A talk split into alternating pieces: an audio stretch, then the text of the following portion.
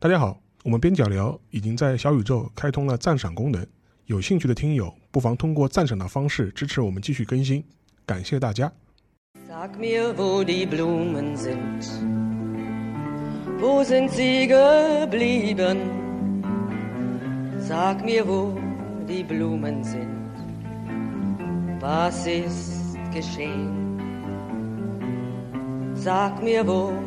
Blumen sind.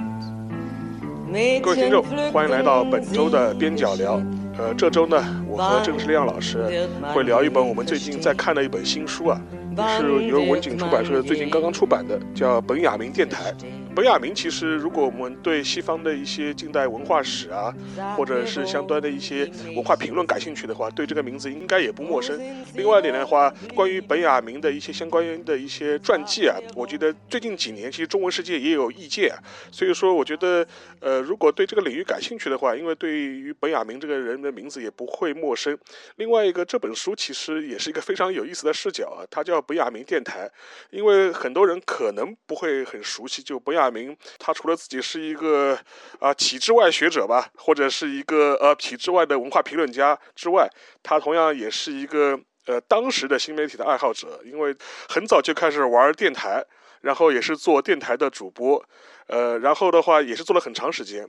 呃，从二十年代一直做到三十年代。当时德国纳粹上台，所以说是一个蛮有意思的这样一个讨论的一个议题啊。也另外一点的话，我觉得其实我们今天在播客里聊这个话题，其实也更有意义啊。因为本雅明电台某种程度来说，你也可以假想一下嘛。如果本雅明同志活到现在，他会不会去开个播客呢？我估计多半也可能也会吧。所以说，呃，这是一个非常有意思的话题，也是和也由此展开我们今天一个讨论。首先就是，要不请郑世亮，你要不你先跟我们聊一聊你对本雅明和这本书的一些最初的一些。印象吧。嗯，好，我们中国人呢喜欢在各行各业里面找一个祖师爷来拜一下。比如说，我们做医生的就喜欢拜华佗做祖师爷，造纸的就喜欢拜蔡伦做祖师爷，呃，酿酒的就喜欢拜杜康做祖师爷。那我们做播客的人呢，那比较合适的 可能就是拜呃本雅明做祖师爷。当然，他是一个洋祖师爷。啊，为什么这样说呢？因为本雅明这个人，我最早知道他呢是中学时代，那个时候有两本书对我影响蛮深的，呃，都是那个清华大学的历史系的教授刘北辰老师编的，一本叫《福柯思想肖像》，一本叫《本雅明思想肖像》啊。我当时读完这本书之后，我就对本雅明非常的入迷，尤其是当时还读了一些其他的文章，比如说读书杂志上也会有一些关于本雅明的思想的介绍和评论。啊，然后还有很奇怪的是，董桥先生啊，就是香港的散文家，他也写过一篇文章，他讲到本雅明，讲的非常好玩。他说本雅明这个人有很多怪癖，比如说他平生的梦想就是要写一本全部由引文构成的书籍啊，然后讲这个人非常喜欢那个搜集各种各样的文具呀、珍本的藏书啊，啊，还喜欢去呃搞一些这种稀奇古怪的事情。就是特别像是我们，就是反正至少是我个人很喜欢的那样一种，呃，很奇怪的或者说很浪漫的那种文人的形象。因为中国文人有很多嘛，就是包括我们很多民国时候的文人就喜欢搞一些稀奇古怪的收藏。我觉得白雅明还蛮符合这个形象。包括董桥先生也讲说，白雅明写字喜欢字写的特别特别小，就是一张文稿上面密密麻麻挤满了字，是不是这一点也特别像我们那些民国文人，对吧？就是行为很洒脱，或者有一些很奇怪的一些癖好。啊，这是我最早对本雅明留下的印象，但是后来我去真正的去读一些本雅明的译本，那简直是苦不堪言。啊！这 这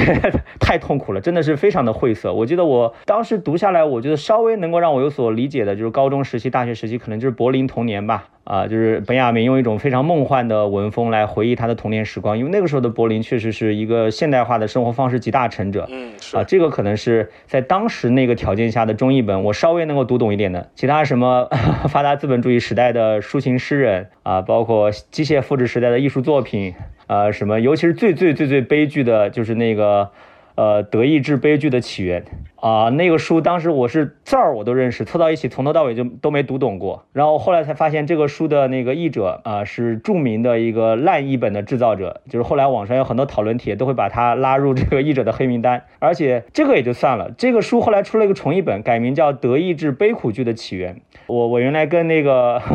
呃，我原来跟世界莫名其妙物语的那个剑师还聊过一次本雅明啊，他还吐槽过。啊，这个书据说在原文的语境当中，就是当年本雅明写出来的时候，德国的那些教授学者也读不懂，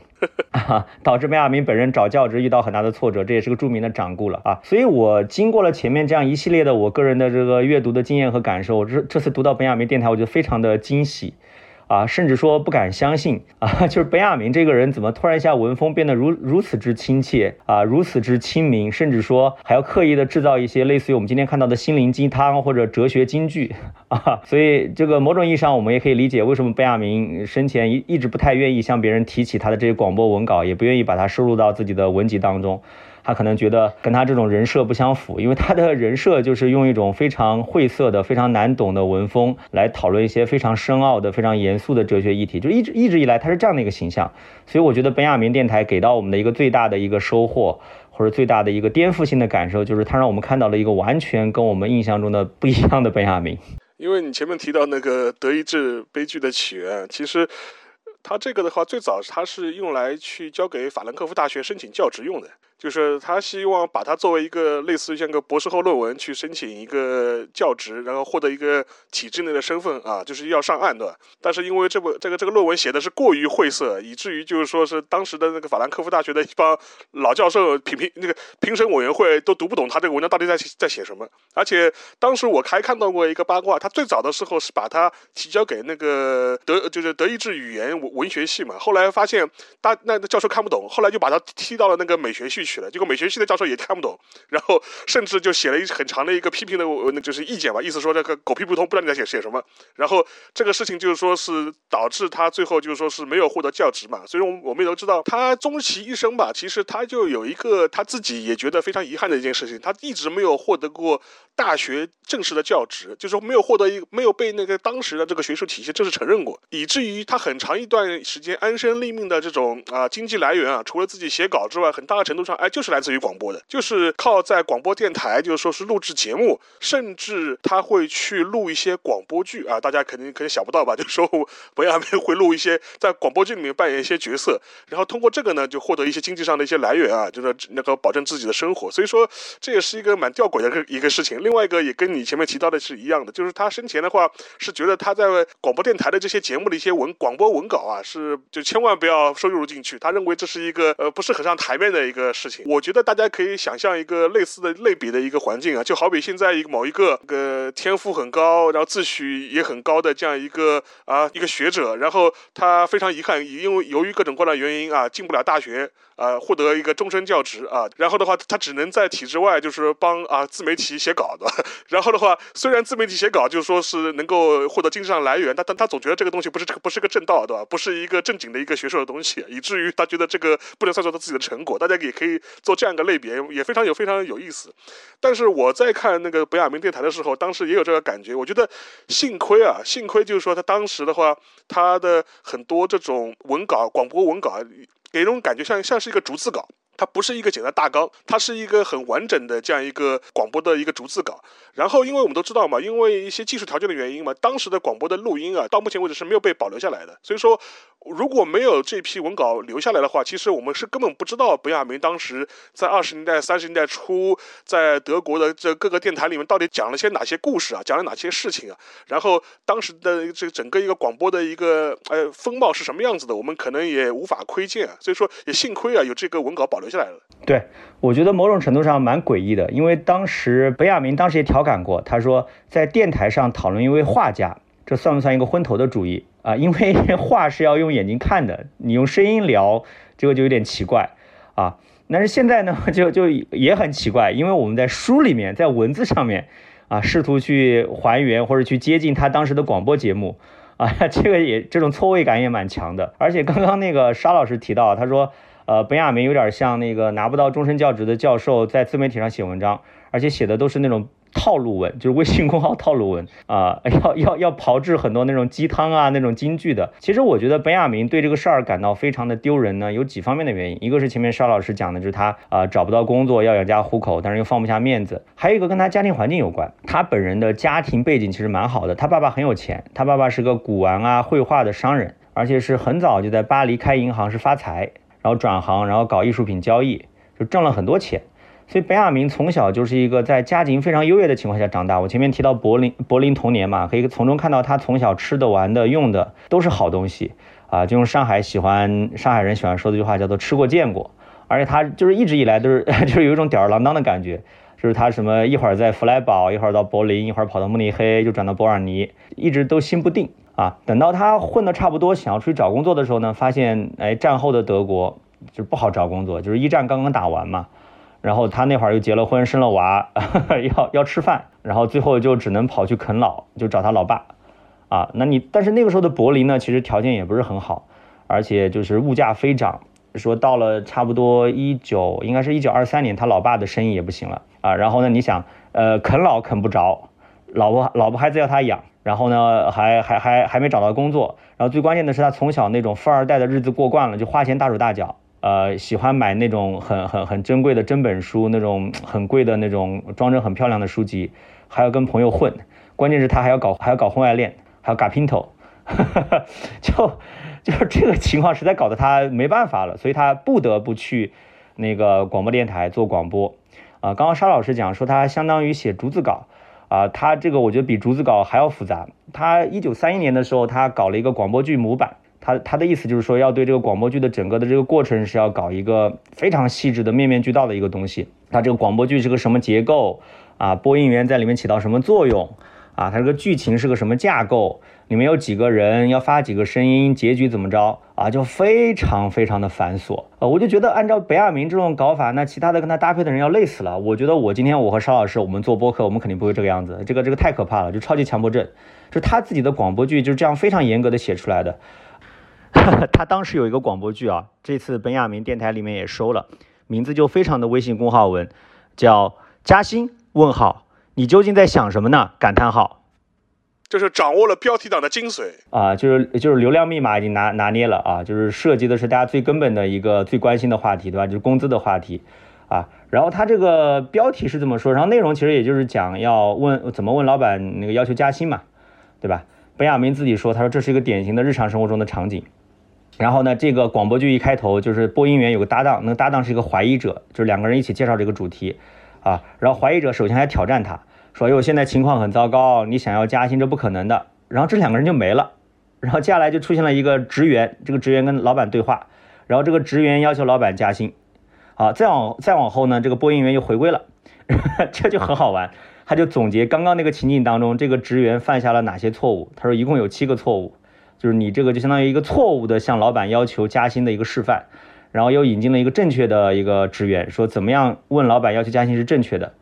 啊，然后说这个人呢就登场了，然后他就跟老板谈，就成功的拿到百分之三十的加薪，然后到结尾的时候播音员再次出现，然后这个出现就非常好玩，他说各位一定要学习这个人要求加薪的成功的秘诀。这就是一个哲学金句，就非常心灵鸡汤，叫做那些愤愤不平的失败者是永远不会成功的，成功属于那些失败之后从来不抱怨、从来不放弃的人。就就就感觉跟本雅明那种非常晦涩、非常怎么讲，就是非常知识分子、非常学院派式的这种学术风格、写作风格，完全就是两样。所以我当时看到这儿，我就特觉得特别好笑，而且整个画就非常有画面感。呃，有一点可以跟大家做一个背景的一个铺陈吧，因为他是做广播电台嘛。呃，实际上面为什么前面正是那样说啊？就是说，我们可以可以把本雅明当做个杨祖宗来拜啊，就是说是无论是做播客还是做做广播，如果我们从广播的历史上来看的话，也确实是是这样的。因为就是无线电广播这个东西啊，就真正开始就是说是大规模商业运用啊，基本上也是二十世纪二十年代的事情。当然了，就是早在一九零五年、零六年的时候，呃，无线电的广播就开始。呃，出现了，但是真正的商业的，就是面向大众的这种广播，实际上是从一九二零年开始的。然后，如果是回到，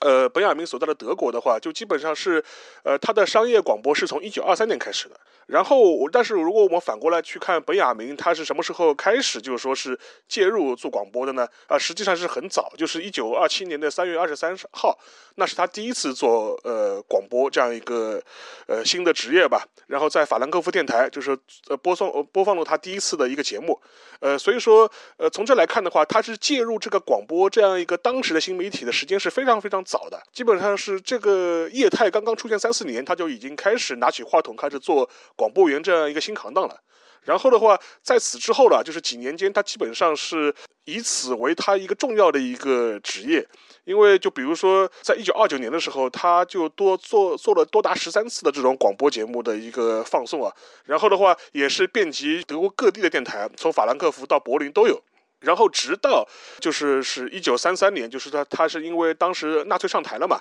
然后他作为这样一个犹太背景的这样一个文化人吧，肯定是很不受待见的。所以说，在这个政治压力之下，他才被迫就是说是要退出广播这样一个事业。然后的话，就是说是除了他自己亲身上阵去拿起话筒做。广播主播这样一个工作之外呢，他还会写一些很多的这种广播稿，就是可能自己呃在广播里读的不是他，或者是拿这个稿子的一个做节目的不是他，但是他会撰写很多个呢广播稿，是一些很有意思的一些话题啊，就是说是从他的一些文化讨论。到针对一些少年儿童的一些呃这种教养类的这种呃这种节目啊都有，所以说是多姿多彩，而且文风啊就跟我们前面一再提到的一样，就是跟他写论文啊是完全不是那么一回事，就是说是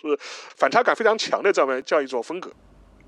对，说到这儿，刚刚沙老师讲本雅明相当于是一个广播节目的元老，那这件事情呢要拜他的一个好朋友所赐，这个好朋友就是恩斯特·舍恩。舍恩呢他在法兰克福广播电台做经理。后来是一路做到了艺术总监，啊，本雅明就是靠着这个朋友帮忙，总算找到一个在广播电台的工作。阿多诺后来是这么评价的，他说：“本雅明从一开始的学术计划失败，到法西斯主义兴起，这么一段时间里面呢，能有一个相对比较体面，啊，也比较自在的生活，啊，相当程度上是要感谢舍恩的帮助。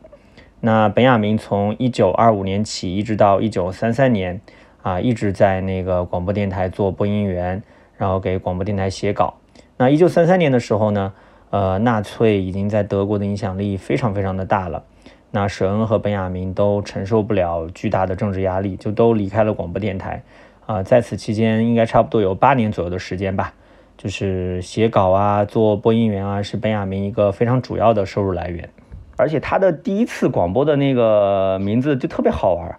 呃，叫青年俄罗斯诗人。啊，就是 这个跟他后面就是主打儿童节目就完全不一样，我就觉得他里面肯定经历了一些挫折。就打个比方来说，就好比我们今天开始做播客，你开始总归要端着文艺范儿，对吧？想做点高大上的，起调太高，起调太高，对，调子起得太高，后来发现不行，还是要接地气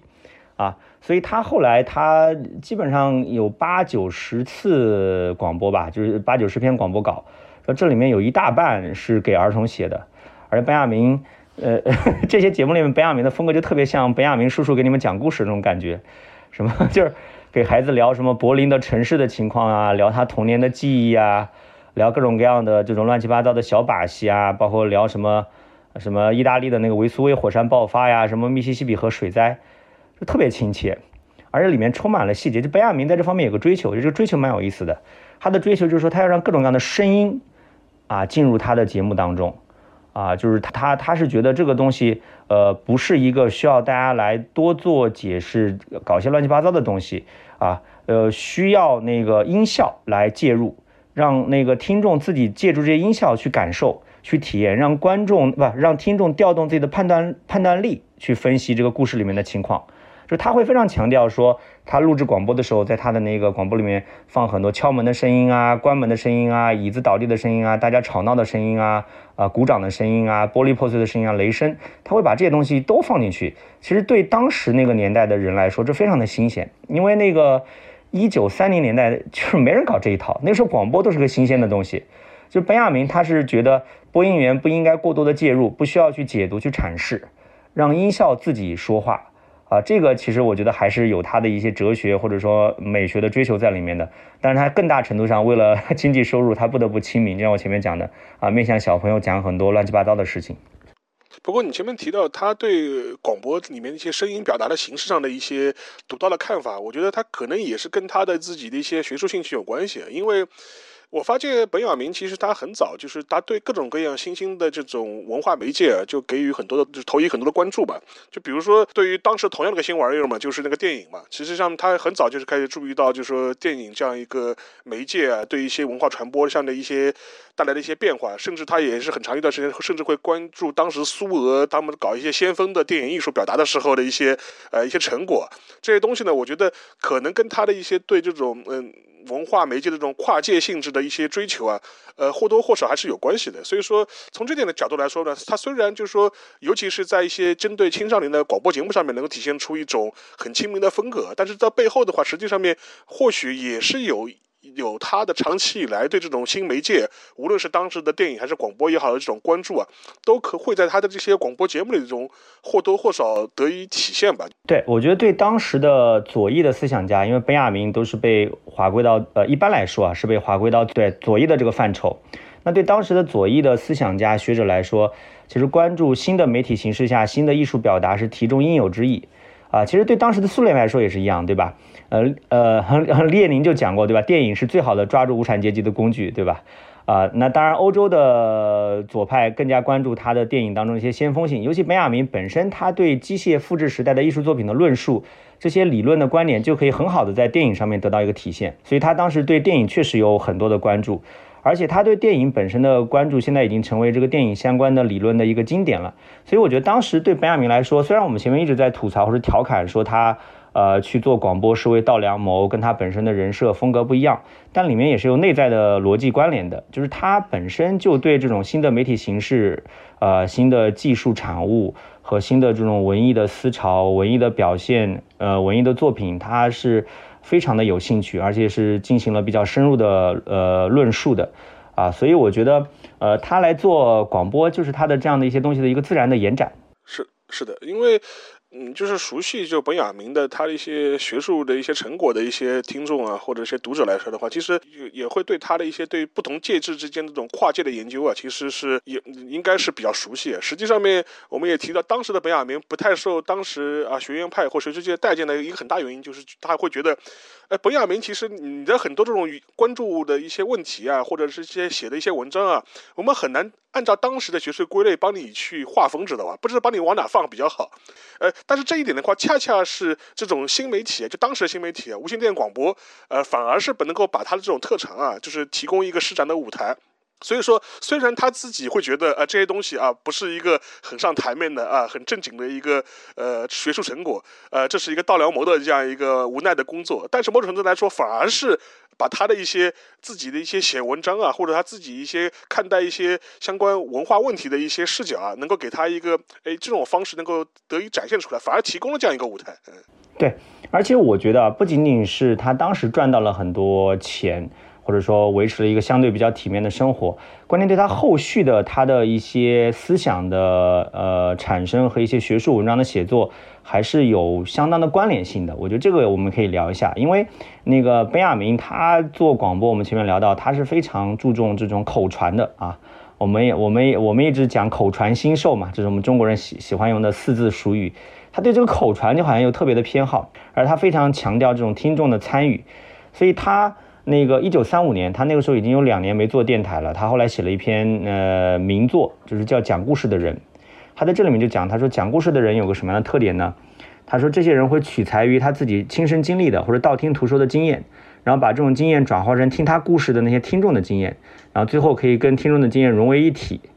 啊。然后，呃，他他会跟资本主义社会做个对比。他说，资本主义社会的这样一种主主要的交流方式呢，是对信息的交流，而所有的这些信息传到这个听众的耳朵里面的时候呢，都已经被解释的明明白白了，已经解释的非常彻底了。但是你作为一个讲故事的人，这个他的这种要求或者他的这种精髓是什么呢？就是在你讲的时候，你要避免阐释，你不要把你的这样一些这种因果的关联强加给读者，应该让让让读者自己去感受，对吧？把作品留给读者。让读者以自己的方式来做阐释，我觉得这种东西跟他在电台啊，在广播里面的工作还是有相当程度的关联的。我不知道这个东西现在有没有人研究啊？我觉得应该是个非常有意思的事情。还是回到就是说当时广播这样一个大的背景，因为大家可以嗯设身处地的，我们可以置换一下时空背景来讨论一下。因为我前面提到无线电广播它真正商业化、大众化，实际上是一从一九二零年以后开始的。呃，其实，在短短的三四年间吧，它就成为了一个当时的，至少是对当时的欧洲人和美国人来说，是一个非常普及的、非常时髦的一种消遣和获得信息的方式。在此之前，实际上面，呃，如果我们把这种呃广播这种形式再往前推的话，实际上是在十九世纪末。当时有一种所谓的有线广播的这种服务。所以当时的有线广播是那种通过有一个啊有一根线连了一个话筒，通过一些这个话筒和这根连的线来向你播放一些音乐，传播一些相关的一些信息。但是能够享受这些有线广播服务的人呢，你可以想象都是一些达官显贵或者是贵族，他们呃隔三差五到了一个俱乐部里面，然后拿起耳机话，然后放在耳边，然后呃这种新就是新鲜玩意儿吧。但是总体而言，它的数量是非常非常有限的，是一个呃非常小。众的一个奢华的一个新鲜玩意的爱好，但是到了一九二零年以后，随着无线电广播技术的成熟，然后在短短几年之间吧，它它就成为了一个能够遍及大街小巷的这样一种新媒体的那种方式，而且这种冲击感对于当事人来说是不亚于我们现在的互联网或者是移动互联网的。你们可以想象一下，对于当时的人来说，我可以不通过报纸、不通过图书，能够及时的方式获取信息、收听音乐，这是一种。呃，超乎想象的一种体验，呃，而且大家也不要觉得，呃，我们在一百多年前，他们这样一个传播的效率或者是比较低，或者这普及的效率比较低。我们可以设身处地的想一想，我们移动互联网的普及，其实也就是最近这十年的事情，从二零一零年以后。所以说，在这十年到二零零零年十年间，移动互联网普及了。但是对于当时在欧洲、在美国的这些普通的大大众来说，他们也是花了不到十年时间啊。就像无线电广播这样一种新媒体，在整个欧洲、整个美国普及了，而且深入了大街小巷，成为了每一个家庭。呃，我们都要啊，砸锅卖铁也好，要去买这样一个呃收音机，摆在摆在家里的客厅里面，然后每天会打开来，打开它，收听广播，收听新闻，收听像本雅明这样播出的节目。所以说，对于当时的人来说，这是一种非常新鲜的这种体验，而这种体验。而这种这种媒体的一些特征，其实也是被呃本雅明非常敏锐的捕捉到了，而且他也是在他的自己的节目当中呢，因地制宜的对内容啊进行了一些相关的一些筛选。对内容进行了一些呃，或者我们称之为包装也好吧，让它能够符合这样一种当时的新媒体的这种传播的这种特征。它既不是讲座，因为我们前面提过，它的第一期节目是讲个青年俄罗斯诗人嘛，这个东西的话其实就是一个讲座，它不是一个广播节目。但是它很快就意识到这个问题，而且针对广播当时这种新媒体的特征啊，做了开始做修订，让它能够符合广播这样一种当时新媒体的一种传播特征。所以说这一点的话，你就不得不佩服啊，本雅明这在这方面是非常非常敏锐的。而且是从善如流。对，就本雅明的身段非常柔软啊。用我们今天的话来讲，他突然发现自己站在一个时代的风口上，那赶紧调整一下自己的策略，然后就趁着风口起飞啊。所以我觉得是非常遗憾的是，最最终呢，打断他的不是别的因素，其实就是那个纳粹运动嘛。他一九三二年的时候，他还写信向那个肖勒姆抱怨，应该是七月份的时候，他当时他的抱怨话就说的很直白。他说：“现在的反动活动已经影响到我在电台的工作了，啊，其实说的就是那个当时的那个德国的政府，就是把这个广播电台接管住了。然后他又抱怨，他说当时的那个政府对这个言路控制的太太紧了。他说这些最最黑暗的思想已经完全剥夺了我呃赖以生存的柏林电台的收入，啊，所以如果当时的德国的政治的环境、社会的空间能够像后来的美国一样。”啊，说不定本雅明真的是开辟出一片新的天地啊！我觉得这是完全有可能的。毕竟当时欧洲这么动荡的环境，确实给美国送去了很多这种不管是人文的、社科的还是理工的，呃，最优秀的知识分子，啊，就是有点什么呃，欧洲跌倒，美国吃饱的感觉啊。但很可很可惜的是，本雅明并不属于呃那些去往美国的知识分子当中的一个，他后面是自杀了啊，就是而且非常惨，就当时那个边境就一直不开嘛。他是在那儿一直等，后来就是相当于有点他自己折磨自己的感觉，就是他他实在是受不了了，就自杀了。结果自杀之后第二天那个边境就开了，他本来是可以有机会跑路的，但是最后没有跑成，真的是蛮蛮悲哀的一件事情。然后前面那个沙老师讲到说，本雅明调整策略哈，我觉得这些策略调整之后确实蛮管用的。比如我前面跟大家介绍了一个呃本雅明就是帮那个德国人 讲解。用一种非常琐碎的、非常繁琐的广播剧的形式，那个模板写的非常详细，啊，来讲怎么样，呃，问老板要求加薪，啊，但是本雅明他是有野心的，就是说他他是有他的这种深层次的关怀的，虽然他关注的这种话题是，呃，是要追求流量密码，但他深层次的关怀，他是希望借助这种听众的自己的参与，去培养或者去锻炼他们的判断力，让他们自己去分辨。就这里面到底发生了些啥？然后这里面不同的声音代表什么样的场景，指向一个什么样的这种故事的线索，啊，他其实内心深处还是寄希望于说，呃，他做这个节目不是简简单单的娱乐，对吧？大家听完之后觉得有意思，还要有思考，能够锻炼的判自己的判断力。包括他还会借助各种各样的音效节目来做悬疑的东西，啊，他 他会要求听众说，你想，你你你你思考一下。啊，这个他这这这一期节目当中呢，这些呃谜题的那个谜底是什么？然后听众可以把他们自己的解答呃寄到电台，然后还要还要抽奖。你看，本雅明还玩抽奖，这个就更加有意思了啊！所以我觉得本雅明虽然身段很柔软，虽然趁着这个时代的风口啊，为了这个经济上的考虑，然后那个做了很多这方面的这种啊亲民化的尝试，但它背后的深层次的关怀还是一以贯之的，我觉得。然后我觉得是除了我们前面聊到的，就是本雅明他的一个广播生涯吧，就是他能他的一些自己的学术研究之间的关系啊，和他自己对于广播这样一些媒体的观察的这种敏锐的点之外的话，我觉得其实通过他的这些广播文稿，我们现在能看到的这些广播文稿的内容啊，其实也能发现一些当时德国的一些社会风貌吧，或者是一些社会价值取向。呃，我可以举个例子，就是说是在他。某一期的那个广播当中啊，他讨论了一个很有趣的问题啊，是讨论德意志早期的盗贼。他虽然是作为一个犹太人，但是他他这一篇文稿当中呢，其实也讲了很多我们现在来看似乎政治不是很正确的这样一些内容啊。我给举个例子，他就里面就提到，他说早期啊，就说是这些德意志的盗贼之间啊，他们是有很多这种行内的这种黑话，然后呃这些黑话呢，就是也是这门行当的最早的起源。他说除了德语之外，盗贼之之间的密语啊，很多都是来自于希伯来语的词汇。然后呢，这也已经表明啊，盗贼文化一开始就与犹太人有密切的关系。嗯，在十六至十七世纪啊，许多令人惧怕的盗贼头领常常就是犹太人自己。在此那个之前呢，他们与盗贼的关系呢更像是同伙，因为盗贼们需要在犹太人这边销赃。这也同样解释了为什么犹太人在中世纪会被大多数体面行当拒之门外。他们沦落到这般境地的原因，我们不难想象。当然了，除了犹太人之外，还有吉普赛人在盗贼群体中也形成了。呃，发挥了重要的作用，不拉不拉不拉。但是从这点角度来说，我们觉得这一个也是一个很有很很有意思的这样一种描述的内容啊。因为他自己作为一个犹太人，然后在一九三一年的这一篇广播当中，然后大谈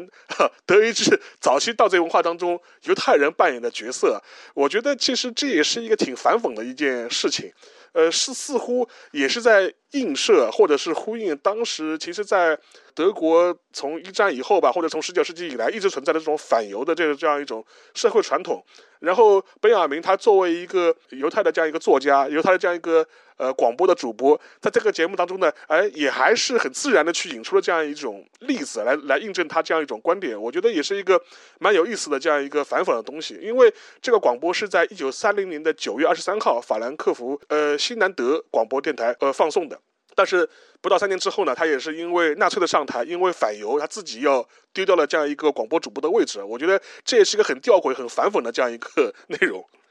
嗯，对，我觉得本雅明作为一个犹太人，他的身份焦虑或者他对自己的呃相关的犹太人的呃历史的考量始终是存在的。啊，刚刚沙老师讲到他介绍了德国历史上的一些话题啊，我印象最深的是他在书里面讲那个猎巫，就讲那个呃猎巫审判嘛。其实猎巫，我们今天网上也有很多讨论，对吧？我们今天网上讨论各种各样的社会话题，到最后我们总归会发展成一种大规模的猎巫运动。那其实，在本雅明所处的那个时代，啊，他也会有这样的焦虑，因为他的犹太人的身份明显就是当时整个欧洲所盛行的排犹运动这样一种呃类似于呃猎巫的运动，他是直接受害者。然后本雅明在广播节目里面就讲到，他说从十五世纪开始，呃，教会就一直开始策划对这个巫师的迫害，而且还会利用各种各样的这种手段。什么政治的手段啊，还有貌似科学的手段，来把这种迫害正当化，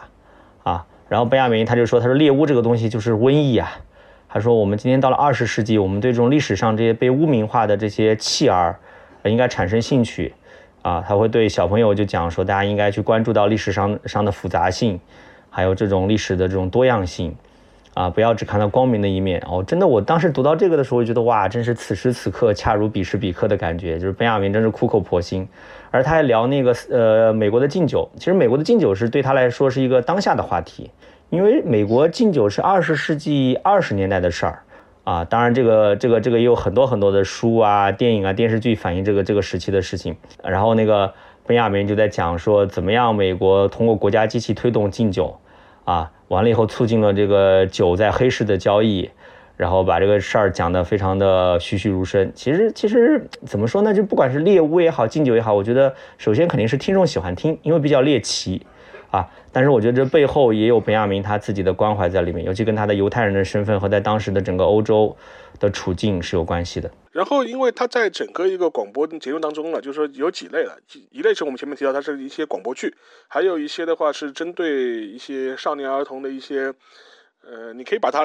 理解为就是什么，就本雅明叔叔带你看世界，知道就 就是他会介绍世界各地各种各样的一些奇闻异事啊，历史上的奇闻异事。当中有一篇就很有意思，他是讲了1845年，就是中国广州戏院的大火灾，知道吧？然后在整个故事里面，他就是把那个这这一次在1845年的这一次历史上确实发生过的一次这样一个重大的火灾的这样一个过程啊，根据他掌握的信息和资料，就是做了一个很有意思。的一个描述，然后当中呢，其实我们也看到一些可能是基于当时欧洲人的西方人的视角的一些观察，就比如说他会提到，就是说是当时那个戏院里面的一些呃锣鼓喧天的这种场合啊，然后的话就说是他里有一段比较刻薄的一个吐槽，就比较有意思。他说，欧洲的观众啊，只要有机会亲临这类戏院的现场，或是在留声机上放一张名为《中国戏曲音乐》的唱片，那么。就能深刻体会到什么叫做猫叫般的噪音，这是一种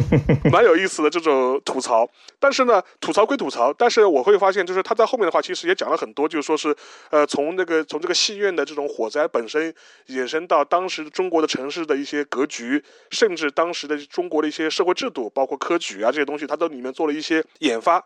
但是呢，就是说是他在后面这段最后一段话呢，我觉得他是在这样一个看似一个对当时的德国人来说的一个奇闻异事的基础上面，做了他自己的一些别有特色的一些阐发。但是你也可以想象来说，对于当时的无论是德国的当时的青少年的这种听众来说，还对甚至对于成人听众来说，能够在自己的客厅的广播上面听到这样一个呃来自异国的远方的呃很久以前的这样一个故事，然后被这样娓娓道来，然后从中呢似乎又若有所思，你自己似乎又获得了一些故事以外的收获，呃是一种什么样呃非常满足的这种体验？可能这也是当时像本雅明他能够兴致勃勃呃做他的这些广播节目的一个。很重要的一个原因，嗯，对我读这个本雅明电台啊，我印象最深的其实是两块，呃，一个就是他对那个冷酷的心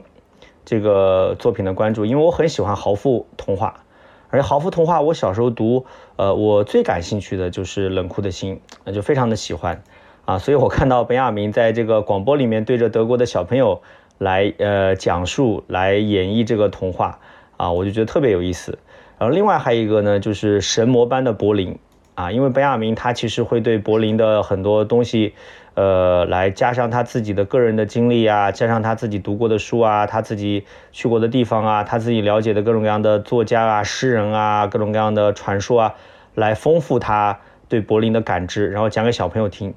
就是就是你会觉得很奇妙，就是说哪怕呃，你不要说当时的柏林的小朋友，哪怕我们这些。已经是人到中年的这个八零后中年主播，对吧？你你你你把自己切换到当时的想象里，是当时的柏林小朋友，你去听，呃，本雅明讲述柏林，就会觉得非常的感人，或者非常的受触动。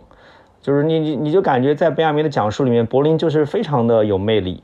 它有无穷多的这种很神奇的东西等待你去探索，这就特别有意思。我觉得他是在主动的把柏林朝着一种。呃，神话般的这样的一种境界去去推，他在不断的去对他裹上一层岁月的包浆，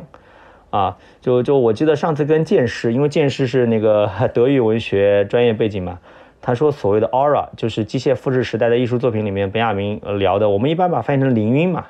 啊，他说这个凌晕其实就是一种岁月的包浆，啊，我觉得那个本雅明就是在主动的对他这个呃童年的柏林涂上一层包浆。把它把它让它变得充满了充满 aura 这种感觉，啊，然后还有一个非常有意思的小小的点就是，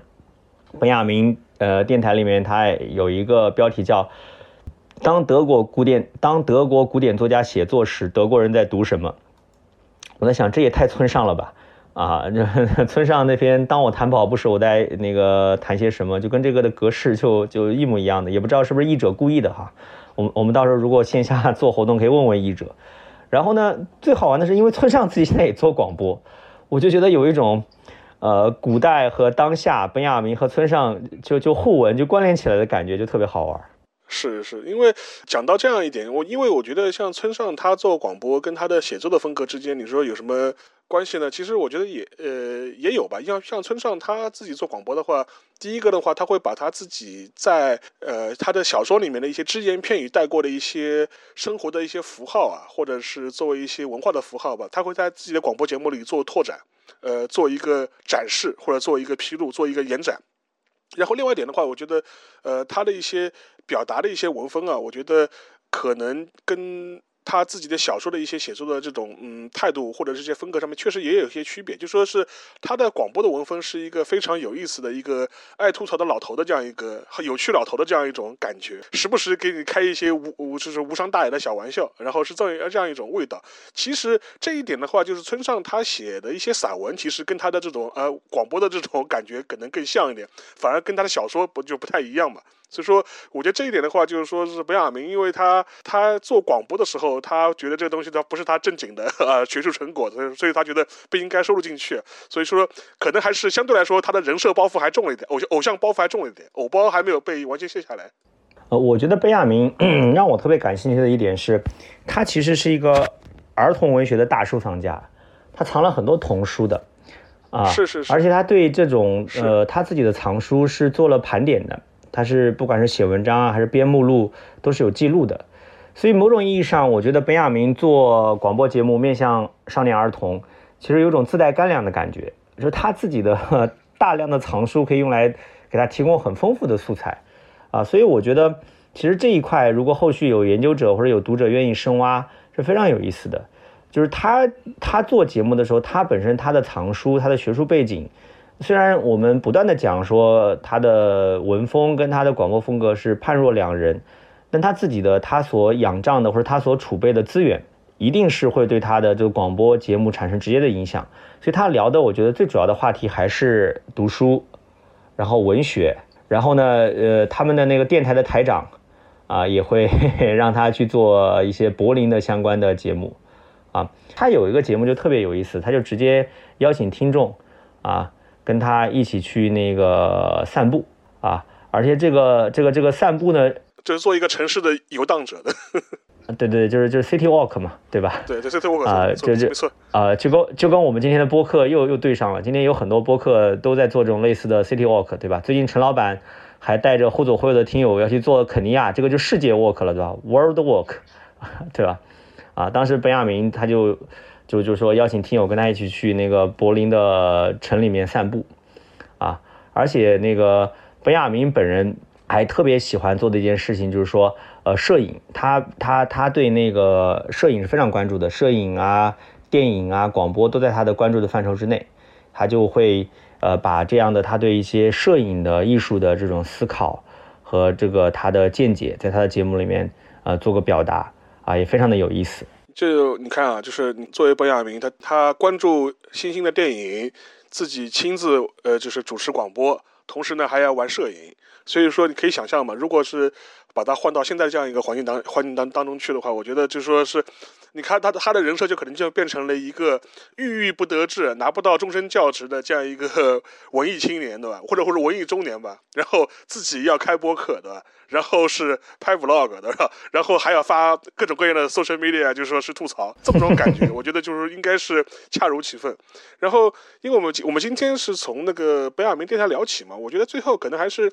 想要推荐一些相关的一些跟北雅明有关的一些书给大家吧。除了你我们前面提到的一些啊不是很靠谱的译本之外啊，就说是，呃，我是。呃，就是应该是去年还是前年吧，就是国内出了那个，就是霍华德·艾兰跟那个迈克尔·詹宁斯写的那个《本雅明传》，然后是出了那个中译本嘛，应该是去年出的还是前年出的，厚厚一一大本啊，就是 八九百页，对吧？但我写的非常好，然后他翻译的也比很就是很到位，所以说我觉得可能这是一个真正是如果是对本雅明啊一生形状，就是说虽然他的时间也不是很长啊，一八九二年生人，呃，一九四零年自杀。这样一个短短几十年吧，希望有一个很全面的了解的话，我觉得这本传记倒是值得去看一看。而且在这本传记里面的话，他做了很多呃事无巨细、放大镜式的披露，而且对两位本雅明的研究者，其实对本雅明的态度也是一种一种平视的角度去看他吧，就是说是基本上是把他生活的一些比较不堪的一面也做了一些展示啊。举个例子，就是比如他比较混乱的情感生活，知道吧？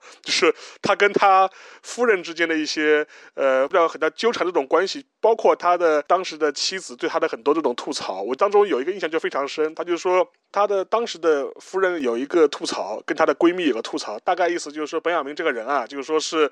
呃，他似乎他所有的心思都放在了脑内的思想上面，就是对肉体上面好像说是没有什么任何追求。然后呢，这个话我当时看了半天，就琢琢磨了半天，到底什么意思？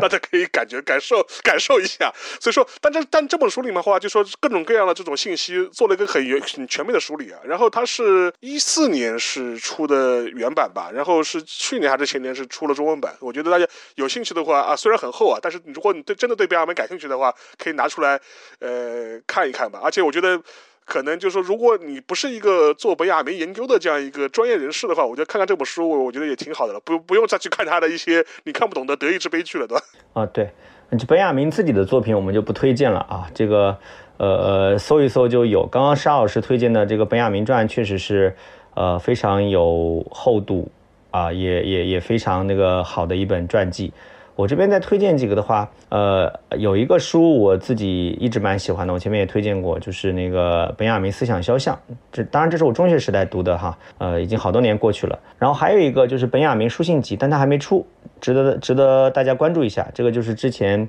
也是被一篇非虚构文章啊捧得走红互联网的那个翻译家金小雨翻的，就是那个金小雨之前就是大家说他是天才翻译家嘛，就是有他的父亲就写了一篇文章叫做《我的天才儿子》嘛。他也是那个患患有情绪类的疾病，但是一直翻译翻了好多好多书。这本本雅明书信集应该是他最近快要出的一本新作，呃，是上海人民出版社出，也值得关注一下啊。然后还有一本本雅明档案，呃，是一九年的时候北师大出版社出的，好像国内关注的关注的人不是特别多，但是我觉得啊，大家可以关注一下啊，因为这里面有非常多的有意思的细节。啊，什么那个我们前面聊到的摄影啊，啊，各种各样的目录啊、卡片啊、笔记本啊，还有一些手稿啊、图片啊，这里面都有。啊，我觉得我们前面聊到的这种本雅明的喜欢收藏的这些文人式的癖好，在这个本雅明的档案里面，可以用一种非常直观的方式看到。而且你看着看着，你会觉得非常的上头，就你会觉得就产生了一种非常微醺式的感觉，会觉得这个人太有意思了。就他这么多乱七八糟的东西，他都攒在一块儿，啊，难怪他他在当时显得那么有独创性，那么有独特性，就跟别人不一样，因为他本身所喜欢的东西实在是太特别了，太奇妙了，啊，真的是很有意思。所以这个本雅明档案也是很值得推荐一下的。然后我前面提到他的好朋友肖勒姆，肖勒姆有一本书叫《本雅明一个友谊的故事》，啊，是上海译文出版社出的。然后我们可以看一下朋友眼中的本雅明是什么样子的。啊，当然，这个这个这个书，呃，我们看的时候呢，当然也是要那个呃批判阅读啊，就是 啊，因为因为首先这个书翻译的质量，坦白讲不是很高啊。然后然后最大的问题在于说，呃，你读完之后你会觉得，这就是本雅明和肖勒姆的关系，就是一个他一味向肖勒姆索取的这样的一个一个一个一个过程。啊，是你会觉得有的时候不太舒服，会觉得本雅明这人怎么那样？就是你看那个看那个本雅明传的时候，其实也有这感觉，就感觉他的话就是在呃人情世故啊，或者是我们这种世间的这种社交的这种惯例啊，或者是说潜规则这方面，他是一个感觉上面似乎一个是一个比较。木讷的人，或者是一个缺乏共情感的人。我觉得他最大的问题是他，他家庭条件太好了，他是个富家公子，所以他根本不在乎别人的感受，所以就是没有缺乏共情嘛，缺乏共情嘛。所以说，我觉得这一点的话，我觉得当然有可能是因为他的早年的这种家庭背景，也有可能是他造成他这种性格吧。但是也有可能他是作为一个天才吧，他可能就是会。呃，燃烧自己也燃烧周围的人吧，就是说是可能是有这样一种感觉在啊。我觉得沙老师太美，但我觉得沙老师太美化他了。我觉得按照我们中国传统的讲法，就是本雅明颇有一点才子无德的感觉 啊，就是反正就是仰仗身边的朋友啊养养活他啊，就吸朋友的血那种感觉，就所以大家读了我们推荐的这样一些传记作品，就不要上头，不要不要去厌弃本亚明。是是是是，我们那个我我刚刚只是同样是这个意思，只是没没有像你讲的这么露骨而已。但是所以说很多人其实都是这样子的，就说是你把它作为一个呃研究的对象或者是一个呃学习的一个对象是可以的，但是这种人呢，千万不要当你朋友的。好的，那行那行啊，那我们今天的话就是也是从本雅明的啊，就说是广播主播的生涯聊起啊，然后拉拉杂杂也讲了很多本雅我们自己对本雅明的一些观察，最后呢也推荐了一些相关的一些书，大家有兴趣的话可以找来读一读。然后的话，另外一点的话，就说是我觉得我们今天这个话题的由头吧，就是那个刚刚出的《本雅明电台》这本书，之所以我比较推荐的，就是因为前面我们在一再提到了，它是一个非常好读的本雅明的作品的。不管他自己认不认，他自己想想不想收进他的全集但这本书在这本书确实是非常有意思，非常好读。而且我一直在想，哎呀，这个很可惜，我们现在就是没有他的当时的录音保留下来。如果当时录音保留下来，当然虽然我也听不懂德语吧，但是我觉得如果能听到他当时自自己啊原汁原味的来广播的内容，来读的内容，我觉得是可能是更有风味吧。但是呢，所幸他至少他的文稿保留下来了，我们现在能够通过文字呢去想象一下。呃，作为一个啊广播主播的不雅明，到底是一个什么样的风貌？好的，那我们今天的节目就到这里，感谢大家。嗯，谢谢大家，再见。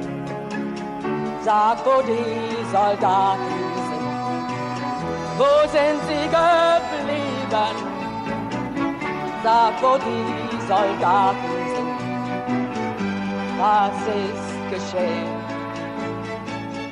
Da, wo die Soldaten sind, über Gräbern weht der Wind. Wann